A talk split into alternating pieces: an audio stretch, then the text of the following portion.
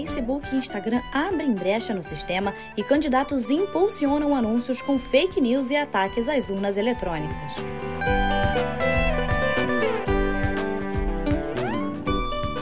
Parlamentares bolsonaristas tentam tirar informações negativas de seus próprios verbetes na Wikipédia. E ex-presidente Luiz Inácio Lula da Silva evita fazer campanha ostensiva pelo voto útil a Ciro Gomes.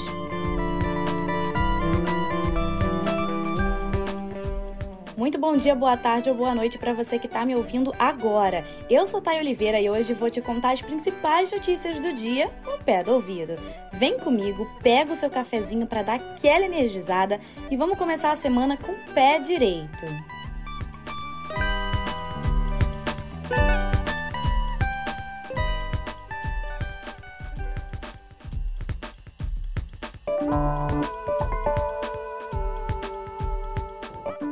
Alguns políticos estão aproveitando as brechas deixadas pela meta para impulsionar informações falsas sobre as eleições nas duas principais redes sociais da empresa, o Facebook e o Instagram. E tudo isso apesar da proibição explícita do TSE. De acordo com o um levantamento do laboratório NetLab, ligado ao FRJ, entre os dias 26 de junho e 31 de julho, foram veiculados 21 anúncios por políticos bolsonaristas com custo entre 100 e 600 reais com desinformação sobre o sistema eleitoral. A meta não tem regras proibindo explicitamente a disseminação de informações falsas sobre as eleições.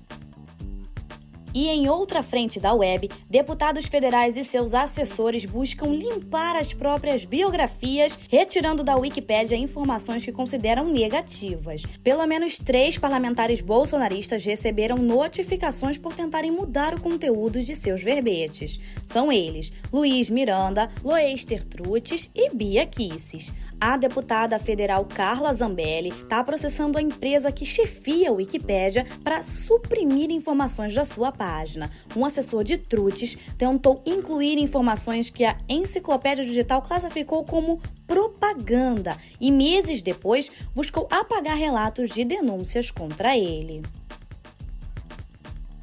E seguindo aqui, da porta para fora, o ex-presidente Luiz Inácio Lula da Silva e a cúpula do PT evitam fazer campanha ostensiva pelo voto útil entre os eleitores do ex-ministro Ciro Gomes. Porém, nos bastidores, existe um trabalho intenso para isolar e desidratar o pedetista, que ocupa o terceiro lugar em todas as pesquisas eleitorais, mais longe de Lula e do presidente Jair Bolsonaro. No último Datafolha, Ciro tem 8% contra 47% do ex ex-presidente e 29% do atual. Na avaliação dos petistas, absorver ao menos parte dos votos de Ciro garantiria a vitória no primeiro turno e ainda permitiria eleger uma bancada robusta.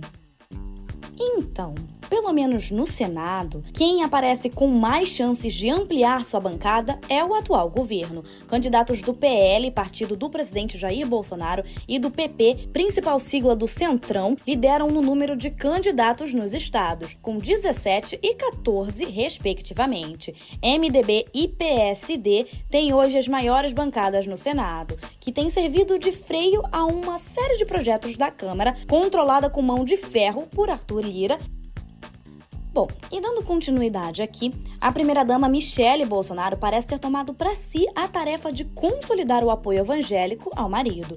Ontem, durante um culto com a presença do casal em Belo Horizonte, ela voltou a classificar a eleição como uma luta entre o bem e o mal. Michele chegou a dizer que o Palácio do Planalto foi consagrado a demônios nos governos anteriores.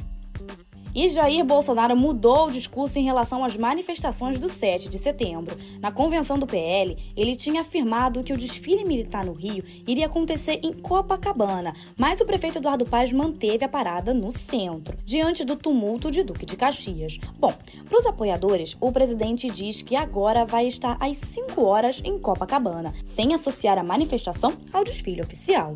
E enquanto isso, o presidente passou o fim de semana com uma má notícia. Na sexta-feira, o ministro do STF, Alexandre de Moraes, negou o pedido da PGR para arquivar uma investigação contra Bolsonaro por vazar uma investigação sigilosa da Polícia Federal.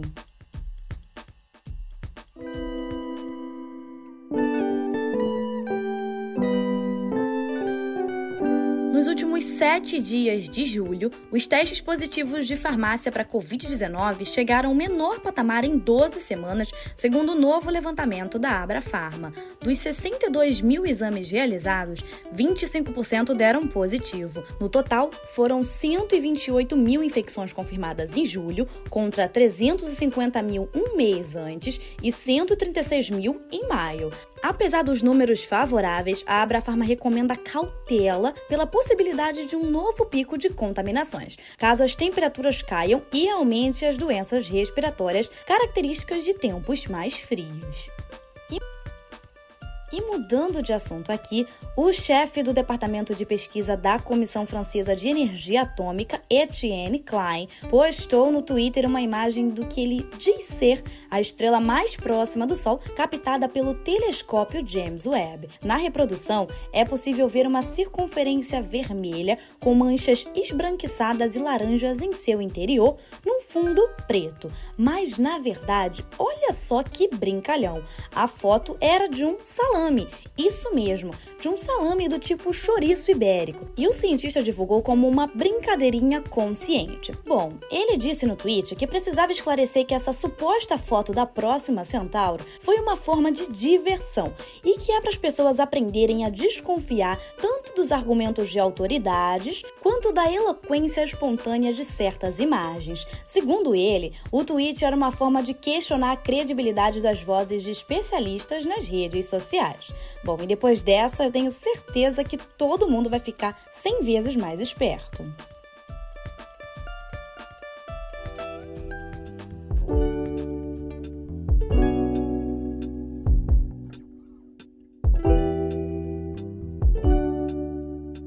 Hoje aqui em Cultura a gente vai começar com uma notícia de comemoração. Caetano Veloso completou 80 anos ontem com direito a uma live acompanhado dos filhos, dos netos e da irmã Maria Bethânia.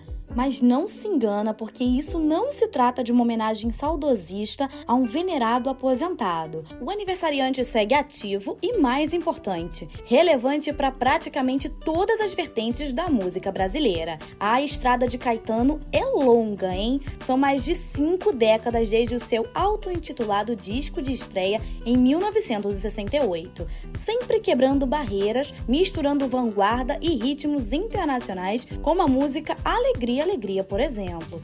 Caminhando contra o vento, silêncio sem documento, no sol de quase dezembro, eu vou.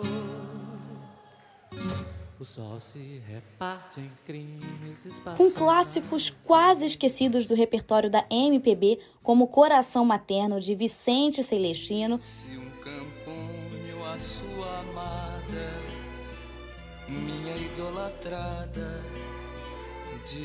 Ou adotando gêneros normalmente rejeitados pelos ouvintes mais puristas da MPB, como Sonhos de Peninha. Era apenas uma brincadeira e foi crescendo, crescendo, me absorvendo. E de repente eu me vi assim, completamente seu. Para Gilberto Gil, quase seu gêmeo musical, Caetano segue sendo um mestre da sua formação. Fã confesso, David Byrne, líder do Talking Weeds, diz ser impossível descrever Caetano. E isso é a mais pura verdade, né? Só nos cabe dar parabéns a ele e seguir apreciando a sua obra. Embora ele seja mesmo um intérprete notável, Caetano Veloso já teve suas canções gravadas por outros artistas e quase duas mil vezes por artistas de diversos países, hein? Seus intérpretes mais recorrentes são os parceiros Doces Bárbaros, Gal Costa, com 223 interpretações, Maria Bethânia, com 197 e Gilberto Gil, com 117. E aqui, vamos combinar que descrever Caetano pode ser uma tarefa quase impossível, mas em seu 80 aniversário, uma lista com 80 canções elaboradas pelo jornalista Mauro Ferreira ajuda a entender melhor o artista. E a lista vai de Coração Vagabundo, lançado no disco com Gal em 1967, a Sem Samba Não Dá, canção manifesto que lançou no ano passado. Incrível e vale super a pena conferir e não viu a risada de Warhol. Que não, que não, me diz que não. Eu sou preto norte-americano forte, E agora, mudando de assunto, mas continuando falando sobre música, você sabe que qualquer coisa com os nomes Lennon e McCartney rende um bom dinheiro, né? Mesmo que não haja exatamente uma harmonia, e nesse caso, muito pelo contrário. Veja só isso aqui: está em vias de ser leiloada a um preço inicial de 40 mil dólares uma carta enviada por John em 1971 ao jornal inglês Melody Maker em resposta a uma entrevista de Paul, no qual o baixista dava sua versão para o fim dos Beatles no ano anterior. Os termos estão longe do pacifismo de Imagine. John Lennon disse assim na carta: Se você não é o agressor, como você disse, quem foi que nos levou ao tribunal e cagou em nós publicamente? Indaga ele, se referindo a uma batalha judicial pelo controle dos negócios dos Fab Four. Lennon também acusa McCartney de tentar voltar George Harrison e Ringo Starr contra ele e de ser conservador, mas termina dizendo não ter ressentimentos. Imagina se tivesse, não é mesmo?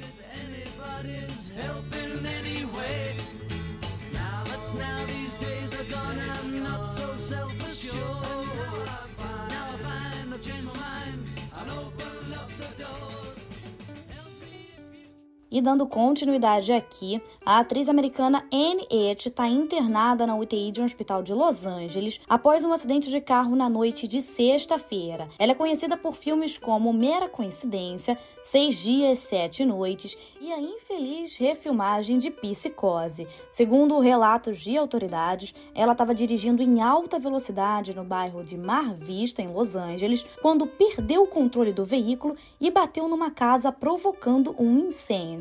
De acordo com os médicos, Ed teve queimaduras graves e vai encarar uma longa recuperação.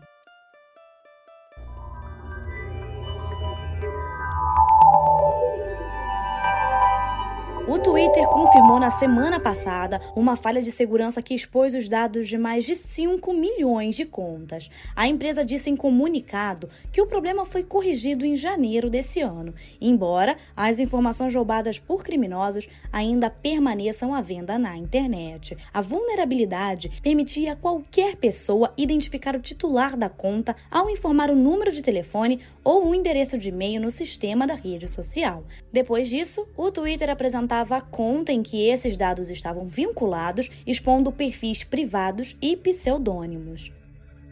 Enquanto isso, Elon Musk disse que o acordo para comprar o Twitter pode prosseguir se a empresa conseguir comprovar seu método de verificação de contas reais. O bilionário também desafiou o CEO da rede social para um debate público sobre a porcentagem de bots na rede social do passarinho azul. O número de contas falsas foi o principal argumento de Musk para o fim do acordo com a plataforma. O Twitter entrou com uma ação contra o empresário para exigir que ele mantenha a aquisição.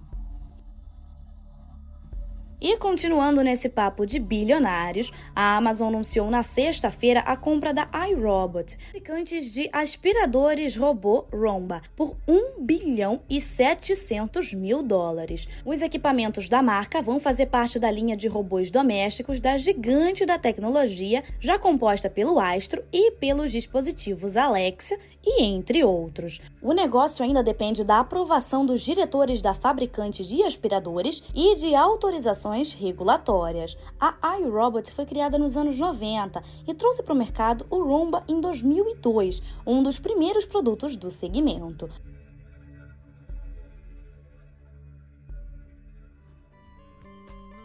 E é com essa notícia que eu me despeço de você. Foi um prazer te contar as principais notícias do dia no pé do ouvido. Esse episódio vai ficando por aqui. Eu espero muito que você tenha gostado. Até a próxima e tchau, tchau. Uma ótima semana para você.